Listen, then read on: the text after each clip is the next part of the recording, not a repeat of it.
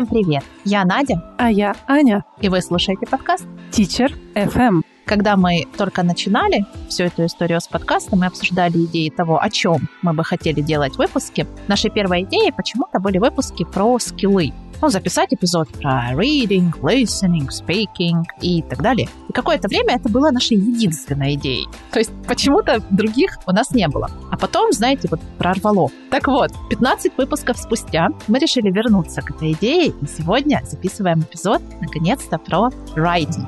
Юху! Ты рада вернуться? Ну, как сказать, не то чтобы обязательно вернуться, просто я рада, что мы будем говорить про райтинг, как минимум, потому что я люблю эту тему, и мне радостно, что мы будем о ней говорить. Ну, раз ты любишь эту тему, тогда сразу первый вопрос к тебе. Я часто замечаю, и когда-то сама проходила через эту стадию нелюбви к writing lessons, и знаю, что очень многие, как ученики, так и коллеги наши, не очень вообще любят всю эту историю и стараются максимально отложить, отсрочить, избежать вообще таких уроков, задать их на дом, списать их у чата GPT и каким-то образом обойти всю эту неприятную тягомотину. Как у тебя отношения с writing? Как учителя и как ученика, да, я так понимаю, ну или вообще как человека. Ну, во-первых, наверное, самое основное мое чувство, что я люблю писать, и я это делаю с удовольствием. Когда я слышу такие мнения, что вот я там не люблю или мне не нравится, у меня первое чувство, как из Простоквашино. Извините, я почему вредный был?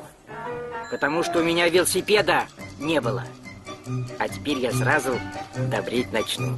И вот мне все кажется, что у людей не было велосипеда какого-то правильного, наверное, или с нужным седлом, с правильным рулем. Мне кажется, что это недооцененный такой скилл, и, понятно, не хочется никого обижать, да, я не имею в виду, что если вам не нравится райтинг, то здесь что-то не так. Но просто у меня всегда есть надежда, что это либо можно как-то изменить, либо, ну, хотя бы чуть-чуть, ну, писать на уроках все-таки можно. Мне хочется в это верить. Все равно мы ведь приносим себя в урок. И совсем от этого уйти мне сложно. Естественно, если человеку совсем это не нужно, прям негативная какая-то реакция, ну, не буду я его заставлять, наверное, но какие-то маленькие элементы письма, я думаю, все равно будут присутствовать в уроках. Ну, вот такой вот я преподаватель. Просто у меня так сложилось.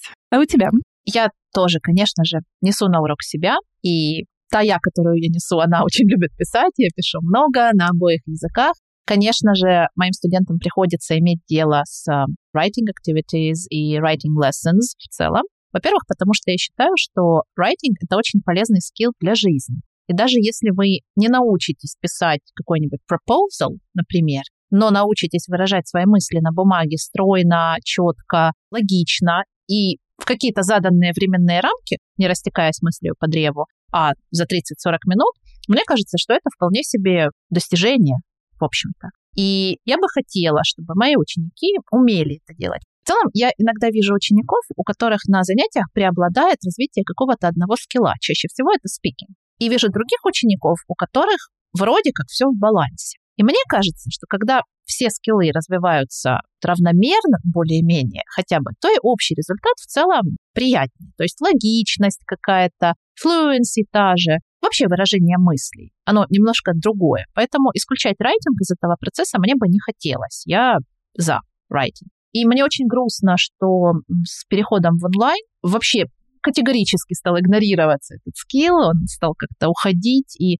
то минимальное время, которое многие из нас тратили на него раньше, сейчас еще меньше стал. Ну и плюс тенденция к product writing. Тут, наверное, нужно пояснить на всякий случай. Давай поясним, потому что особенно если наши коллеги не особо любят или ну, просто по каким-то разным причинам не обучают райтингу, то ну, могут просто не знать. Я сама долго путалась, честно говоря, потому что я работала только с одним видом райтинга, с одним подходом. Я даже не знала, что есть другой, и что он мне вообще нужен очень долгое время. Потому что у нас в современных учебниках доминирует product approach. Product approach — это когда у нас есть модель, мы ее немножечко изучаем, так смотрим, из чего она там состоит, возможно, собираем текст, разрезанный на кусочки, и потом ученики должны написать по этому образцу свой текст. Хорошо? Ну, неплохо. Что происходит на самом деле? Ученики заменяют несколько слов и фраз в исходном тексте, отдают его вам, вы говорите, да, где-то я это видел, но в целом нормально, с учебника плохого не спишут, окей. Все радостные, расходятся. Конечно, нет, безусловно, из product writing можно работать прекрасно, очень эффективно. Но часто бывает так. Часто так было у меня на занятиях. Если мы задаем это на дом, такое воспроизведение, то оно превращается часто вообще в контрольное списывание, либо в запрос там чату GPT, напиши мне открытку от такого-то человека такому-то, он, короче, в Испании, а второй там дома в Лондоне. Все. Поэтому я не рада. Конечно, важно и такой подход иногда использовать, да, допустим, когда нам нужно написать текст какой-то, у которого есть совершенно четкий шаблон. Ну, например, составить резюме, да, CV там какой-нибудь. Тогда нам нужно понимать, что где писать, как это выглядит. То есть есть более-менее такие общепринятые каноны у этого. Да, конечно, от профессии к профессии это будет разниться, потому что я видела, какие красивые делают презентации дизайнер своих резюме, естественно. Но все же мы понимаем, какой смысл да, у этого, для чего мы пишем, то здесь очень четко это все видно, и поэтому product approach здесь работает, мне кажется, неплохо, да, то есть нам нужно просто запомнить, что куда вписать. Так же, как и жанр approach, где мы чуть более глубоко уже работаем с особенностями жанра, изучаем его в контексте, то есть где мы можем встретить все эти postcards, essays, более детально разбираем уже особенности жанра, не в усеченном варианте, как на 60-минутном занятии, да, например, а как-то глубже этим занимаемся и получаем более полное представление о том или ином жанре. Тут же еще можно и с микрожанрами какими-то работать, не только с эссе, например, но есть еще рецепт, прекрасный жанр. Есть приглашение, есть RCVP, RSVP, ответить нужно на приглашение, сказать «да, я буду, спасибо большое». Да-да-да. Не помню, как называется. Но, в общем, это же тоже жанр, несмотря на то, что он умещается там в две строки. У него есть канон. У меня вообще основная претензия к Product Approach. Я раньше очень часто работала с экзаменами и инвигилировала экзамены. То есть была наблюдателем на кембриджских тестах. Что происходило у людей, которые в основном были знакомы с Product Approach? Они открывали буклет с заданиями на writing и впадали в ступор, потому что у них не было модели, и они не могли понять, где, где, где, в чем мне нужно изменить слова, где оно. И Некоторые люди начинали панически что-то писать, переписывать, зачеркивать, рвать бумагу, кидать ее в угол. А кто-то просто впадал вот в это оцепенение и потом, естественно, в еще большую панику, когда понимал, что осталось 10 минут, а у них из двух текстов не написано ни одного. Мне кажется, что если идет подготовка к экзаменам, то от стопроцентного product writing, конечно, нужно уходить и перемещаться немножечко в process writing. Когда уже ученики знают, что нужно, да, от тебя, то есть с форматом знакомы. Ну и вообще, на самом деле, тут тоже, конечно, варианты разные есть, да, то есть кто-то сразу показывает модель. Есть такие ученики, которые говорят, вы мне покажите, что написать, а потом уже будет вам вообще фрирайтинг от меня. Да, не все хотят там брейнштормить идеи, писать introduction, переписывать introduction, писать первый body paragraph, обсуждать, как мы это делаем в process writing. Когда мы с нуля, в общем-то, строим текст по кусочкам, понимаем, как это надо делать. Да, ну, не все вообще хотят. Не каждый ученик это хочет делать, не каждый учитель. И мне кажется, еще иногда мозги же у всех по-разному, да, работают, грубо говоря. Мы можем представлять, что вот такая последовательность будет способствовать тому, что человек напишет хорошо. А может, она для него вообще какая-то другая. То есть здесь тоже я стараюсь не заставлять, даже если это, ну, в моем понимании, лучше так. То есть, например, когда я с экзаменами работаю, раньше вообще очень много, особенно если это эссе, я всегда просила сначала просто написать, просто ответить на вопрос. Вот как идет? Не говорила о том, какой там формат, какие там параграфы, где там какой топик сентенс нужно и все вот это вот такое подобное. Нет, сначала человек просто пишет, особенно если это новенькие, и если они вообще никогда до этого к экзаменам не готовились. Человек, ну, думает, ну, наверное, что-то надо, ну, наверное, вот именно так я и напишу. Это уже потом они узнают, что там, оказывается, экзаменатор, скорее всего, что-то другое ждет. Там, я не экзаменатор райтинга,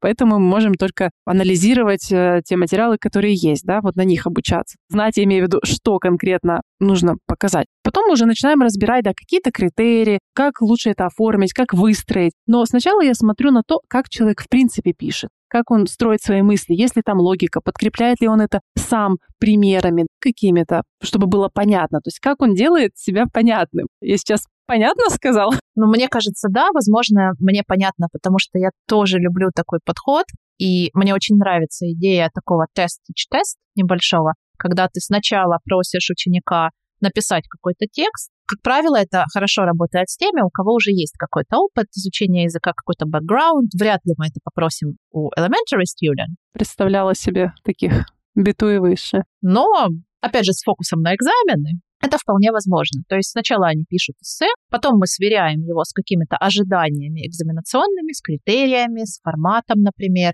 а потом уже вносим какие-то коррективы. То есть выходим на teach и потом пишем уже еще одну версию. А кто-то считает это тратой времени, кто-то говорит, нет, нужно сразу учить как надо. Мне это видится хорошей историей, потому что для меня, как и для тебя, это способ посмотреть вообще, как человек выражает себя на бумаге. Еще интереснее, если он это пишет от руки, потому что это все-таки несколько другой процесс и несколько другой формат, в отличие от печати, где можно очень быстро все удалить, поправить, перестроить, и я никогда этого не замечу. Да, письмо от руки показывает еще и вот это движение мыслей, да, насколько человек перепрыгивает с мысли на мысль, насколько он там редактирует что-то в процессе, потому что передумал. Очень интересно за этим наблюдать. И особенно, мне кажется, это очень важно помнить, когда вот сейчас мы учим онлайне, и если студент собирается сдавать экзамен какой-то, который paper-based, то есть ему нужно будет от руки писать. На самом деле, вроде простая мысль, но я поняла, что мы иногда об этом можем забывать, я имею в виду учителя, да, что человека нужно стимулировать к тому, чтобы он писал от руки эти эссе на время и от руки не только в Google Доке. И как бы нам ни было удобно проверять Google Doc, я ужасно не люблю проверять сканы, вот буквально сегодня я задала своим CAE students написать мне две работы от руки, две ученицы. И внутренне, конечно, немножечко я... Съежилась. Морщусь и кривлюсь, но это нужно. Они мне и так кое-что печатают, но многое мы пишем от руки, потому что экзамен будет как раз-таки paper-based. То же самое мы делаем с ЕГЭ, с ОГЭ, только от руки. Именно так все и будет в реальной жизни. А вот, кстати, про то, как правильно, да, когда мы переходим к вот этой стадии, там, teach, допустим, когда мы начинаем уже рассказывать, как правильно писать это эссе. Есть ли у тебя какие-то вообще там стратегии? Как ты это делаешь? Я беру какую-нибудь модель, допустим, то есть ответ на вопрос, который именно model answer. Потому что, кстати, иногда учителя не видят разницы, как model answer, а второе — это sample answer. Sample answer или там example, что-то такое. Есть model answer. Это очень разные вещи. Да, ну так, на всякий случай, вдруг не обращали внимания, что там написано сверху этого текста, который дается, ну, я сейчас про учебники, то model answer — это то, что предполагается хорошим вариантом ответа. Sample answer — это просто один из. Там могут быть и ошибки. Sample может быть любым. Просто он может быть не очень удачно написан в целом. То есть на это нужно обращать внимание. Иногда это делается прямо с определенной целью с тем, чтобы ваши ученики поискали в нем ошибки, шероховатости, переписали что-то. То есть с сэмплом мы можем работать, model,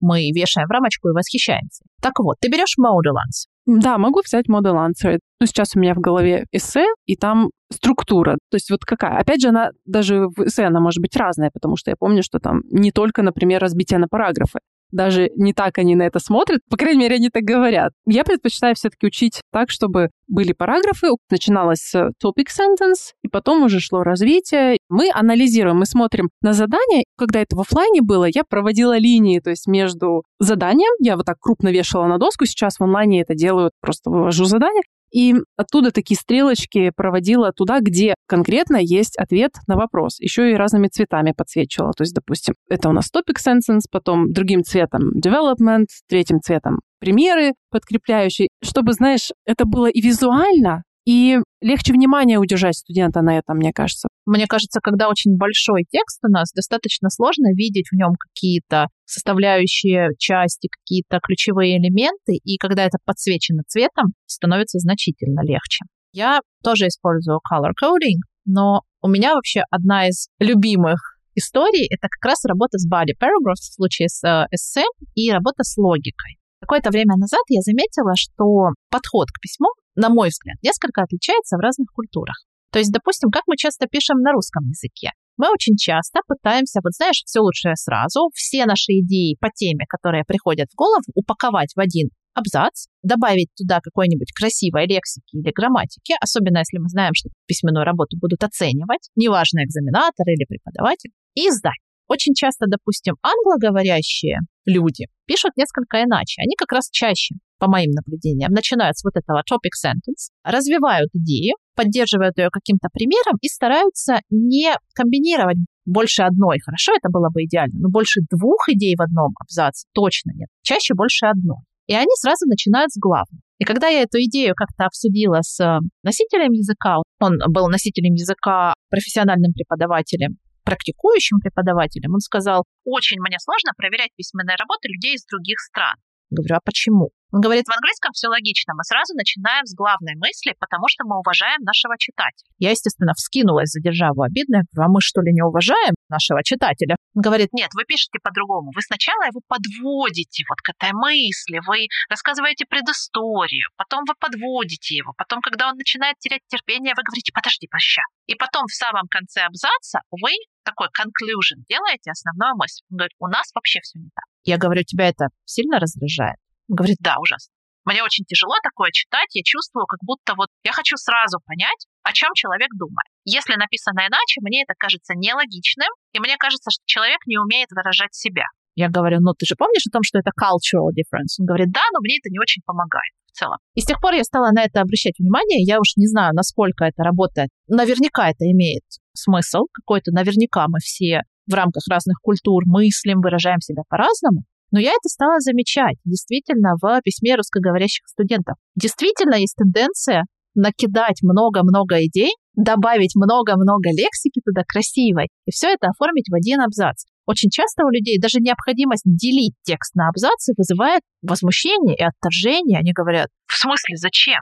Они не понимают, как поделить, потому что нет вот этой структуры какой-то письма и нет вот этого деления один абзац, одна идея. Иногда с этим тоже приходится работать, поэтому вот это подсвечивание цветом тоже очень помогает. Иногда, когда ученик видит, что у него половина текста фиолетовая или две трети, он говорит, подождите, а почему это все одного цвета? Я говорю, странно, да? Давайте посмотрим, что мы можем с этим сделать. Очень интересно. Слушай, я, честно говоря, никогда не задумывалась о том, что действительно англоговорящие и, допустим, там русскоговорящие люди пишут по-разному именно вот с такой точки зрения. То есть, естественно, ощущение, что даже если один и тот же текст взять на разных языках, конечно, очень разное впечатление будет. Что именно есть вот такая особенность, я, честно говоря, не задумывалась. Я, естественно, не претендую на какую-то научную новизну или открытие. Это просто что-то, о чем я задумалась в какой-то момент, и мне стало интересно. Кстати, мне кажется, что в последнее время в копирайтинге, может, не в последнее, я не профессиональные именно копирайтеры, чтобы говорить о том, какие там сейчас тенденции, но из того, что я там почитываю, полистываю, посматриваю, мне кажется, напрашивается вывод, что вот эта тенденция, она проникла и в русскоговорящие тексты в основном. С появлением книги «Пиши и сокращай» это произошло. Там как раз были все вот эти идеи и постулаты про сокращение, про то, что нужно убирать вот всю эту воду и ненужные слова. Одна идея, один абзац. Все это оттуда. Ну, в каком-то смысле я рада, что это практикуется и что люди обращают на это внимание и уходят от каких-то текстов, наполненных ненужными деталями, водой, к чему-то более логичному. Зависит, конечно, от текста, да, то есть если там мы сейчас не про художественную литературу говорим. И даже не про статью, я думаю, которая на грани с полухудожественной. Интересно. Спасибо тебе за это наблюдение. Следующий вопрос, который, собственно, приходит в голову в связи с этим. Мы немного поговорили с тобой о том, что с переходом в онлайн подходы и техники немножко изменились. А ты не замечала такого, что с переходом в онлайн райтинг вообще ушел на какой-то задний план, потому что, ну, зачем? Странная история, мы сидим в зуме, ученик пишет, молчит, преподаватель вообще непонятно чем занят, что сидим, непонятно, это же можно сделать дома, за что я вам деньги плачу.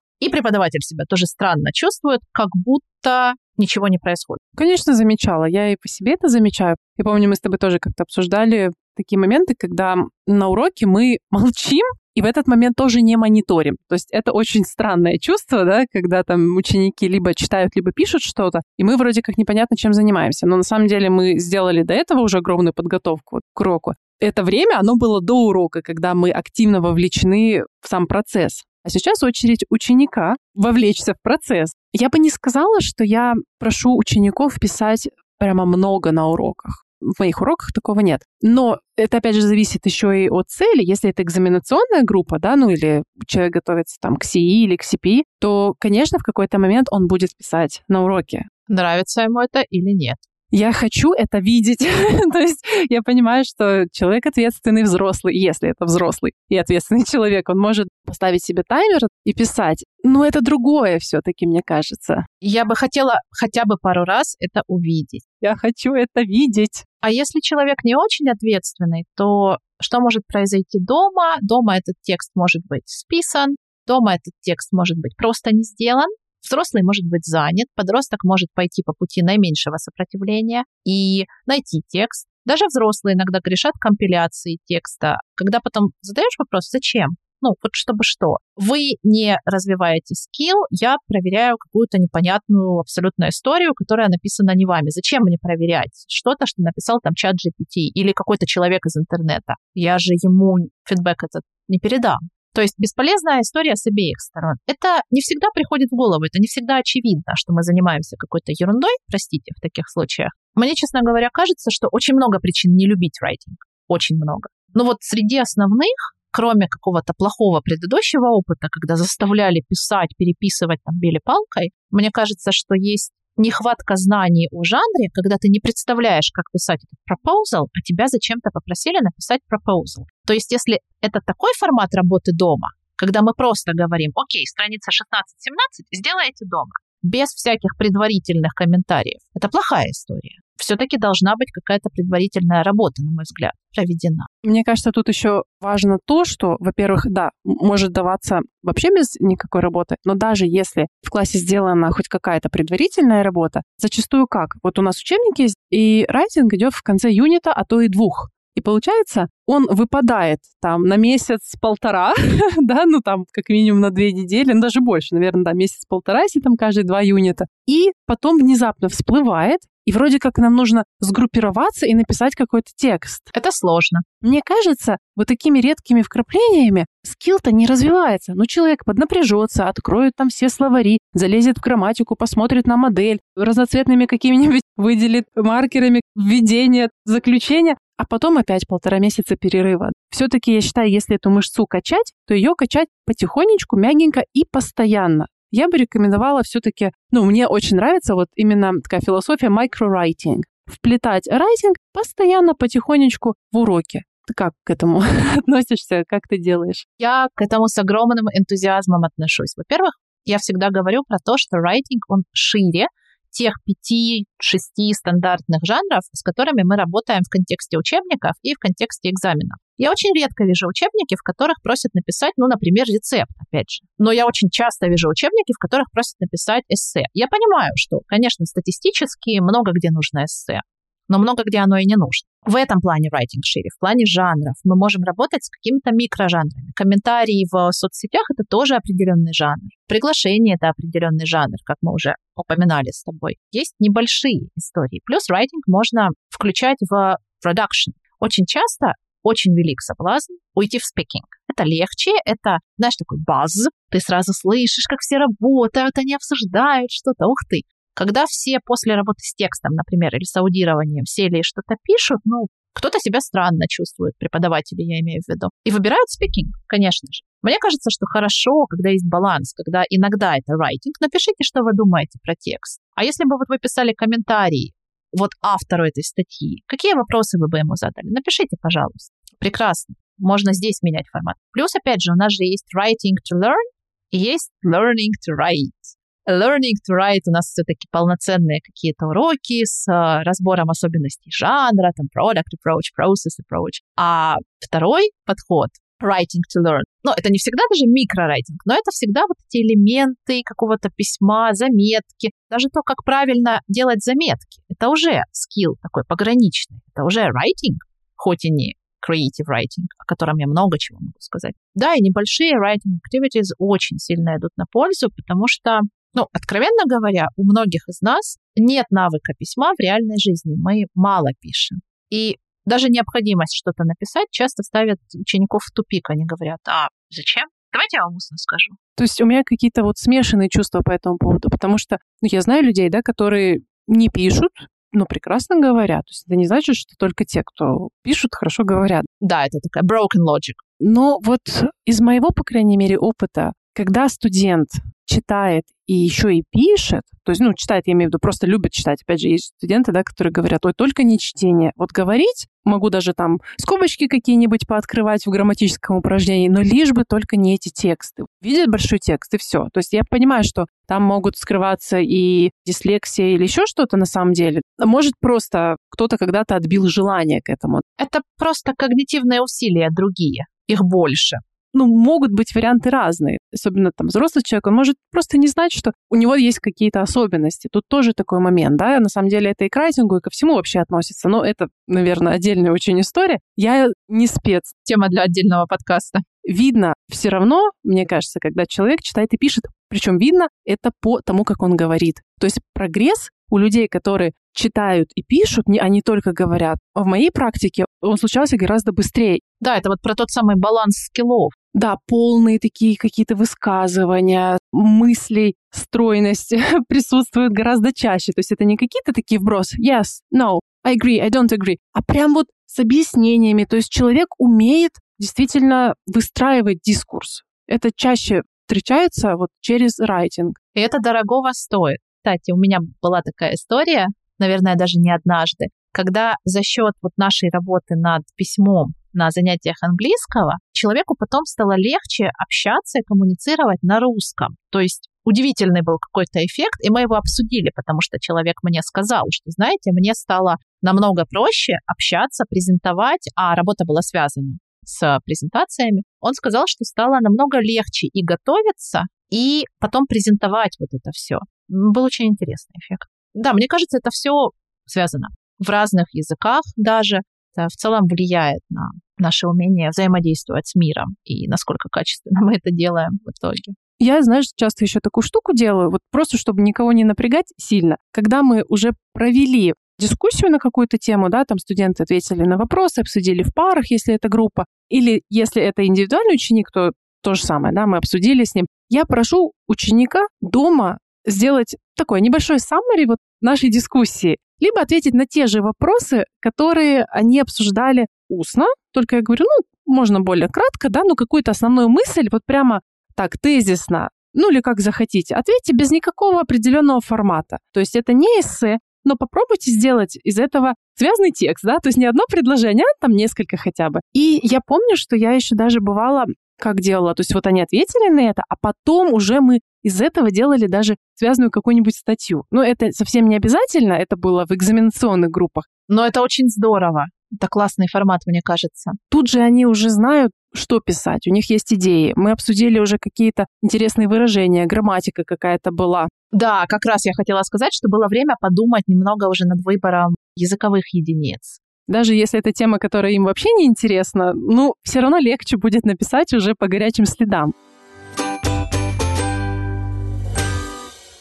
Знаешь, мы когда-то делали такую забавную историю, интересная очень была активити, тоже в работе с экзаменационными а, группами, но тем не менее. В общем, сначала ребята работали в парах, и им нужно было обсудить какой-то сложный вопрос, ну, там, что-то из серии IELTS Part 3, CAE Part 4. То есть вопрос, где можно и подумать, и поспекулировать, и немножечко поспорить даже. Вот они его обсуждали в паре, высказывали свое мнение, а потом я их просила уже индивидуально на тот же вопрос написать небольшой ответ, ну, буквально абзац. Уже хорошо, то есть уже ты немножечко побрейнштормил и потом такое саммари написал. Уже неплохо. Но потом я просила их обменяться написанным, они читали написанное и сверяли. Я говорила, окей, это похоже на то, что вы обсуждали? Это сам как? Оно совпадает? Или там есть какие-то новые идеи? Или человек развил какую-то одну идею? Или вам удалось его убедить, и он в итоге написал про вашу мысль, а не про свою?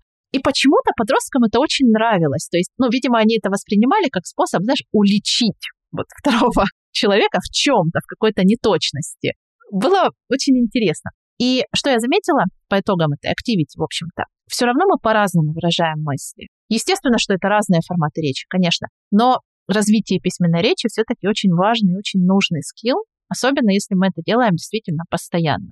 Конечно, если это формальный подход для галочки, знаешь, так, что тут у нас? Окей, okay, proposal. Так, написали, все, забыли, семь работ я проверила, окей, отлично. Так, конечно, не хочется. Знаешь, если берешь, допустим, учебник, открываешь, смотришь, какие там вообще задания, какие развороты на райтинг. а там какой-нибудь proposal to the city council. И у тебя сидит группа подростков. Они говорят, а что такое city council? Ты говоришь, ну, это как администрация городская. Они говорят, а зачем им писать? Там же никто никогда вообще твое письмо не открывает. И ты говоришь, окей, okay, guys, we need to talk, окей? Okay? В целом, это не актуально по возрасту, это не актуально по теме, это не актуально по культурному контексту. И вот такое я могу либо заменить как-то это, адаптировать, да, через более интересную, может быть, подачу или тему, либо вообще я могу это убрать, если я понимаю, что мы ничего не задаем. Ну, зачем мы будем писать письмо to the city council, чтобы что? Ты знаешь, вот в этом сложность обучения подростков, у которых уже очень высокий уровень, они еще в школе учатся. Вот у меня были такие группы, которые CE, CPE, и им нужно писать было вот там эссе на CPE, остальные вот эти все типы заданий. В какой-нибудь там environmental organization напишите, а не хватает еще вот этого опыта какого-то, знания о мире. Да, условно, reading или listening они сделают, да, потому что у них словарный запас, могут справиться с этим. Ну, они на самом деле все делали, и speaking делали, и writing, но это было действительно прямо очень сложно, я хочу сказать. Именно вот для них я чувствовала, как это трудно. И, конечно, если нет никакой необходимости сдавать экзамен, то я с радостью меняю, пропускаю, ну, обычно заменяю на что-то другое, или хотя бы тему меняю, да, потому что когда мы учим к экзаменам, порой все-таки нужно научиться писать те же какие-нибудь репо, которые не очень интересны большинству людей, особенно подросткам. Но у меня всегда, знаешь, есть такой какой-то ticket, что ли. В экзаменах, ну, если мы берем CE, CPE, даже FC, всегда же есть вторая часть задания на выбор. Так или иначе, статистически можно выбрать какой-то один жанр, наименее любимый, и не очень на нем фокусироваться. Кто-то вообще там с ним не работает, но мы работаем по минимуму. Я обычно предлагаю выбрать, говорю, ну хорошо, вот что вы прям совсем не любите, совсем не понимаете, как писать. Чаще всего люди говорят proposal. Ну, report легче, просто рассказывая, что произошло. Proposal уже немножко тяжелее. Я говорю, ну и хорошо. Мы, конечно, все равно напишем одну-две работы, но, допустим, мы напишем 5 reviews, 5 emails, 25 essays, и при этом одно, может быть, вот это вот самое proposal. И мне хорошо от этого, и ученикам, в общем-то, от этого хорошо, потому что, конечно, по статистике, ну, эссе обязательно. Дальше первым идет, конечно, email, дальше идет review часто, потому что люди понимают, что это, они с этим сталкивались, они как минимум читали reviews, они знают, что это. Дальше идет report, article не любят в CPE, странные люди вообще. Я любила. Я как раз его и писала. И я его писала, очевидно же, потому что это реальная жизнь моя. Но я понимаю, почему, конечно, это не нравится ученикам. Непонятный жанр. Ну вот, кстати, ревью тоже они вроде как, с одной стороны, есть энтузиазм, о, я сейчас напишу ревью там на фильм какой-нибудь или книгу. Иногда бывает. Естественно, если люди смотрят и читают. Но вот все-таки нужно использовать там такой язык образный, да, какой-то описательный. И это далеко не всем легко дается. Это уже такое немножко creative writing, да, даже не немножко получается. Я заметила, что, по крайней мере, из тех да, студентов, которых э, я знаю, проще давались вот основной массе, да. Фактически, да, немножечко? Четкая структура. Я знаю, некоторые вообще пытались заучить. Я говорю, а что ж ты будешь делать? Заучивают фразы. Фразы еще ладно, да, а если заучивать прям тексты? Нет, нет, Баба Яга против. Ну вот, кстати, по поводу выбрать тот вид письма, который наименее привлекателен, я, конечно, тоже их спрашиваю. И мы пишем каких-то видов больше, имею в виду, допустим, как ты сказала, да, эссе понятно, остальных тоже может быть больше, чем там каких-нибудь пропозал. Но у меня, знаешь, такая есть некая тревожность по этому поводу, и я всегда им говорю, ну, знаете, вам может попасться просто на экзамене, вы откроете и посмотрите, ага, здесь вот мой любимый вид письма, но тема такая, что мне от нее просто плохо. Не знаю я ничего, что сказать по этому поводу. Ненавижу я эту тему. Просто вот отторжение. Кстати, знаешь, ревью такое бывает. Когда бывает вот в задании просто напишите ревью на там sci-fi фильм. Хорошо. А бывает задание, напишите ревью про фильм о человеке, который изменил мир своими стремлениями к добру и красоте. Ну, я, допустим, могу такое придумать. Я хорошо придумываю всякое. Но я понимаю, что в условиях экзамена, допустим, даже я, наверное, не стала бы. И выбрала бы что-то, что более безопасно, даже если это репорт. А может быть вариант такой, что тут же вы открываете одно задание такое, а второе, вы не любите этот тип письма, такое задание, но тема там, которая вам более близка. У вас есть лексика, у вас есть грамматика, и вы, в принципе, помните, как нужно составлять ответ. То есть для этого я, конечно, их тренирую обычно все-таки на все. Просто стараюсь темы более интересные подобрать. Вот письмо to the City Council, окей, но там что-то будет близкое к телу этих людей, да, если там подростки, это что-нибудь про использование мобильных на уроках. Нужно это разрешить, нужно внедрить, что-нибудь такое. Ну да, в какую-нибудь школьную администрацию, пусть не в City Council.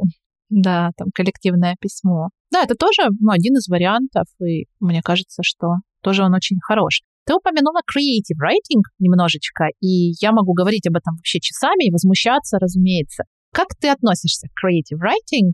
Практикуешь ли ты это на занятиях? Если мы имеем в виду, да, какие-нибудь истории, разложить картинки из Dixit и попросить составить историю. Да, или там story cubes. Кубики. Я люблю вообще такие вещи сама по себе, но я понимаю, что многим это не заходит, честно говоря. То есть еще в спикинг они могут что-то сказать, да, вот если, например, какой-нибудь chain story сделать. То есть это как-то увлекает, то есть создается такое вот поле какое-то между студентами, и они действительно эту историю ведут. Зачастую это работает. То есть я, честно говоря, не помню, чтобы у меня chain story провалилась. Ну, кроме как в онлайне, когда там у кого-то отвалилась камера, микрофон, я не слышу, не вижу. То есть вот если это все убрать, чисто то, как люди вовлекаются в эту историю, обычно работает хорошо. Но я понимаю, что именно просить писать вот историю с элементами какими-то... Да, чтобы там был какой-то там саспенс, какие-то жанровые нюансы. Да. Этому нужно отдельно учить, наверное, я думаю, потому что вот это креативити, Допустим, есть студенты, которых просто это, не знаю, в холодный пот их бросает от мысли, что нужно сейчас что-то на креативе. То есть вы мне дайте, пожалуйста, образец, я по образцу все сделаю и нормально будет, да? Я имею в виду, это не значит, что там эти люди менее креативны там в чем-то другом. Но что касается вот райтинга и придумывания, да, идей, это может быть сложно. И я сама понимаю, что если меня поставить в какие-то жесткие рамки, там вся моя креативность тоже может пойти под откос, сжаться и сказать, ничего я не буду писать, ничего не хочу говорить, я сегодня не в настроении, или мне не нравится это задание. Ну, то есть это очень такой, мне кажется, тонкий момент, такая материя вот э, деликатная, я бы сказала. Воспринимать это как просто то, что все по умолчанию должны уметь делать, и хотеть делать. И вот мы сейчас там разогреемся, покидаем кубики, расскажем историю, а кто-то почувствует себя просто очень плохо в этот момент. Да, знаешь, иногда говорят, что это такое just for fun. Как бы where is the fun in that? Совсем не для всех это fun. Да, можно я просто подпишусь под каждым словом? Хотя, справедливости ради, у меня с creative writing такие немножечко love-hate relationships, потому что был период, когда мне рассказали, что оно существует, и я, естественно, как каждый новообращенный человек, я, естественно, начала душить этим creative writing всех своих учеников. Что только мы не писали, мы креативили как могли. Потом пришло осознание того, что, во-первых, не все креативны. Потом я начала готовиться к Делте и прочитала книгу Testing for Language Teachers она называется. И там была глава про критерии хорошего теста. И, в общем-то, было про то, что хороший тест должен тестировать то, что он должен тестировать. То есть, условно, если мы тестируем аудирование, то не надо снижать баллы там за красоту почерка, и, возможно, даже не всегда надо снижать баллы за там какую-то spelling. Если мы тестируем аудирование и spelling, окей, это другая история.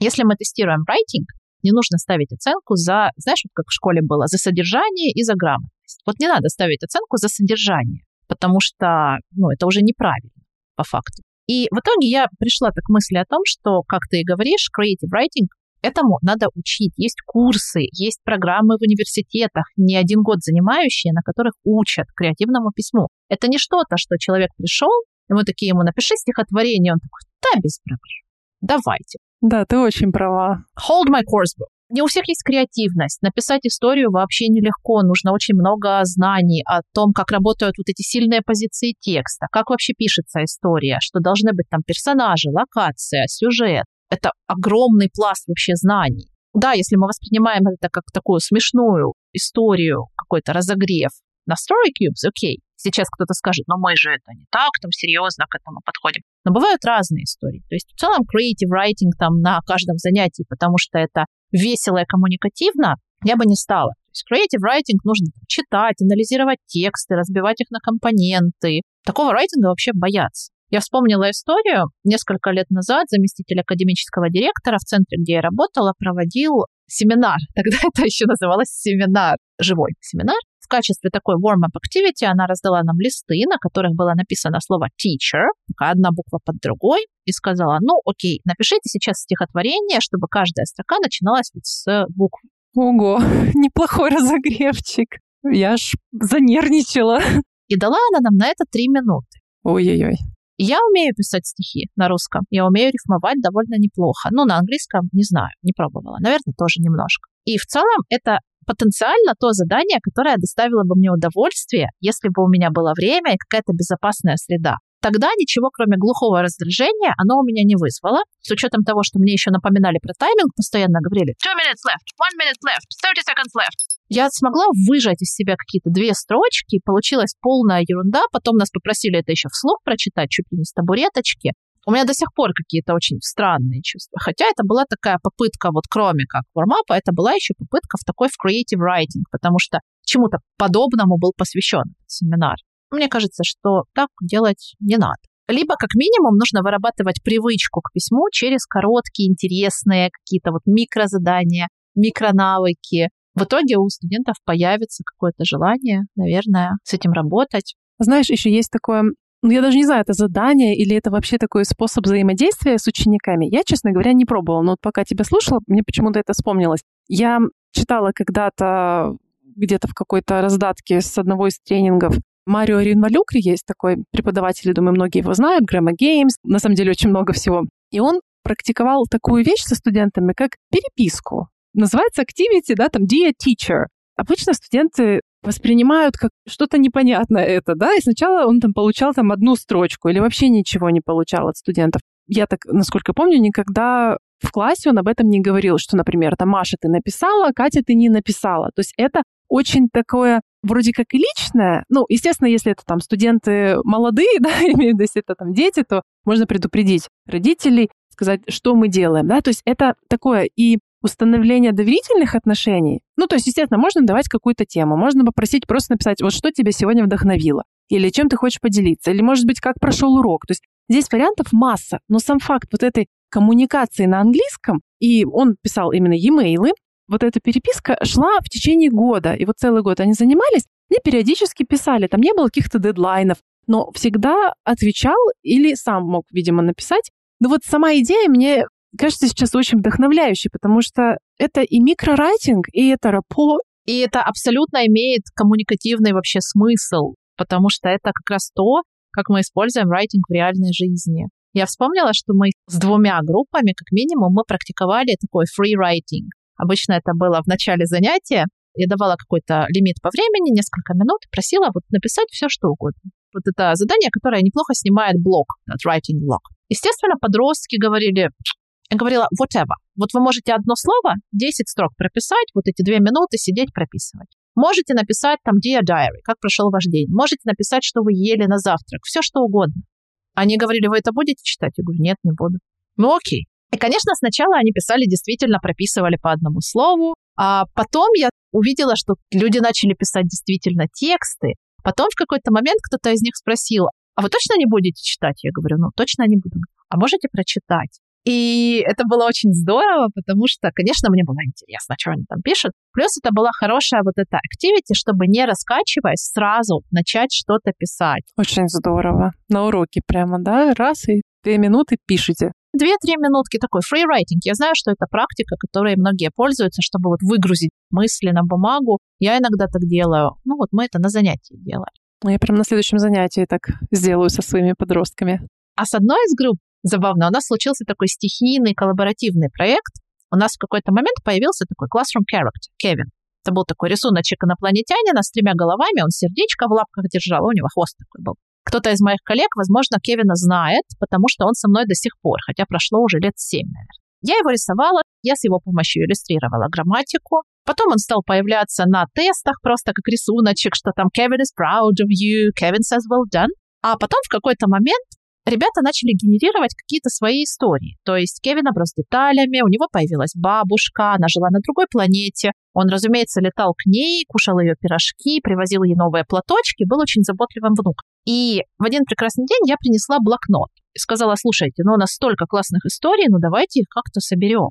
И блокнот этот стал переходить от ученика к ученику, они стали забирать его домой. Они рисовали этого Кевина, они рисовали комиксы, они писали. Иногда я подкидывала идеи, мы проходили, допустим, second conditional, я говорила, ну смотрите, напишите список, о чем Кевин мечтает. Там, if I could, I would visit my grandma right now. Естественно, они дрались в итоге, чтобы написать еще больше. Нет, да я допишу, да я, у меня есть идея. Раскрашивали. И письма там было невероятное количество. Вот это тот creative writing, к которому мы пришли там через пару-тройку лет знакомства и общения с этими детьми, который абсолютно стихийно вырос в такой классный проект. Потом у меня следующая группа перехватила этот блокнот, приходили после первой, они видели, говорят, что у вас такое? Я говорю, ну это ж Кевин. Такие, а что Кевин? Мы знаем, а что Кевин? Мы знаем Кевина. Я говорю, ну это вот такой блок. Такие, в смысле, про Кевина есть комиксы? Я говорю, ну как есть комиксы? Ну, ну, ну да, теперь, видимо, да. А можно мы тоже там что-нибудь напишем? Они, может, были года на полтора помладше. У меня до сих пор есть этот блокнот, я поделюсь в телеграм-канале фотографиями. Я думаю, это очень классная история, стихийная, хороший формат райтинга. Но это такое, что родилось. Может, и можно как-то их стимулировать, но мне кажется, это вот действительно идет из интереса, да, вот из того, что родилось в классе, из вот этого всего взаимодействия. И из отсутствия страха. Они знали, что я не буду черкать этот блокнот и исправлять в нем ошибки. У них были идеи. Они не боялись их выражать. То есть мы уже этот блок проработали, когда они сидели, не знали, о чем писать. Уже был какой-то язык. Мы, в общем-то, балансировали вот этот writing for learning, learning for writing. Да, были классные истории. Иногда я комментировала, конечно, говорила, что, слушайте, вот тут такая классная история, но как будто не закончена. Как же так? Надо же какой-то conclusion. Слушайте, а как? Вот я прочитала, мне теперь интересно. Это так планировалось? Они говорили, нет, а что, непонятно? Да, я говорю, да не очень как-то. А что там в конце? Давайте я перепишу. А, это же прекрасно, когда тебе студент говорит, давайте я перепишу, а не просто засовывает твой фидбэк в сумку. Да, кстати, это очень важный момент про переписывание. Мы сегодня об этом не упомянули, когда мы вот студентам возвращаем проверенное, допустим, эссе со своими комментариями, и они такие, ну окей, спасибо. Кто-то даже не смотрит туда, потому что зачем? А вообще, по-хорошему, надо бы это еще дело переписать. Но это же часть process writing как раз-таки. Конечно, когда мы работаем по модели product, это намного сложнее делать, и не всегда понятно, зачем вообще. Мы уже уже написали, зачем. А process writing, да. Я думаю, мы поделимся еще какими-нибудь интересными идеями о том, как можно вплести микрорайтинги в ваши уроки. Я думаю, мы напишем два поста. Один напишет Аня, один напишу я, потому что очень много информации. И Кевин, да, один напишет Кевин. Приходите, Кевин классный, я вам его просто покажу, он очень классный. Поделитесь своими историями в Телеграме или везде, где вы можете нас найти, потому что райтинг такая неоднозначная в очередной раз тема. Кто-то абсолютно ненавидит вообще всю эту историю, а у кого-то есть уже проверенный набор заданий, активностей, которые вообще любой writing lesson превратят в феерию, но феерию эффективную. Конечно, всегда очень интересно пополнить свою методическую копилку, подсмотреть что-то у коллег. Расскажите нам, пожалуйста. Да, и интересная история, если вы сами сталкивались с writing блок и смогли его преодолеть, или вдохновили кого-то на преодоление этого блока, или до сих пор не любите райтинг, и у вас есть на это 100 причин, и вы поделитесь с нами. Расскажите хотя бы про первые пять. Как это? И у меня на это пять причин. Первая причина — это ты, конечно же, как всегда. А вторая — все твои мечты. Третья — это все твои слова. Я им не поверил едва. Спасибо, что слушали нас сегодня. И с вами были ваши Teacher FM. Пока-пока.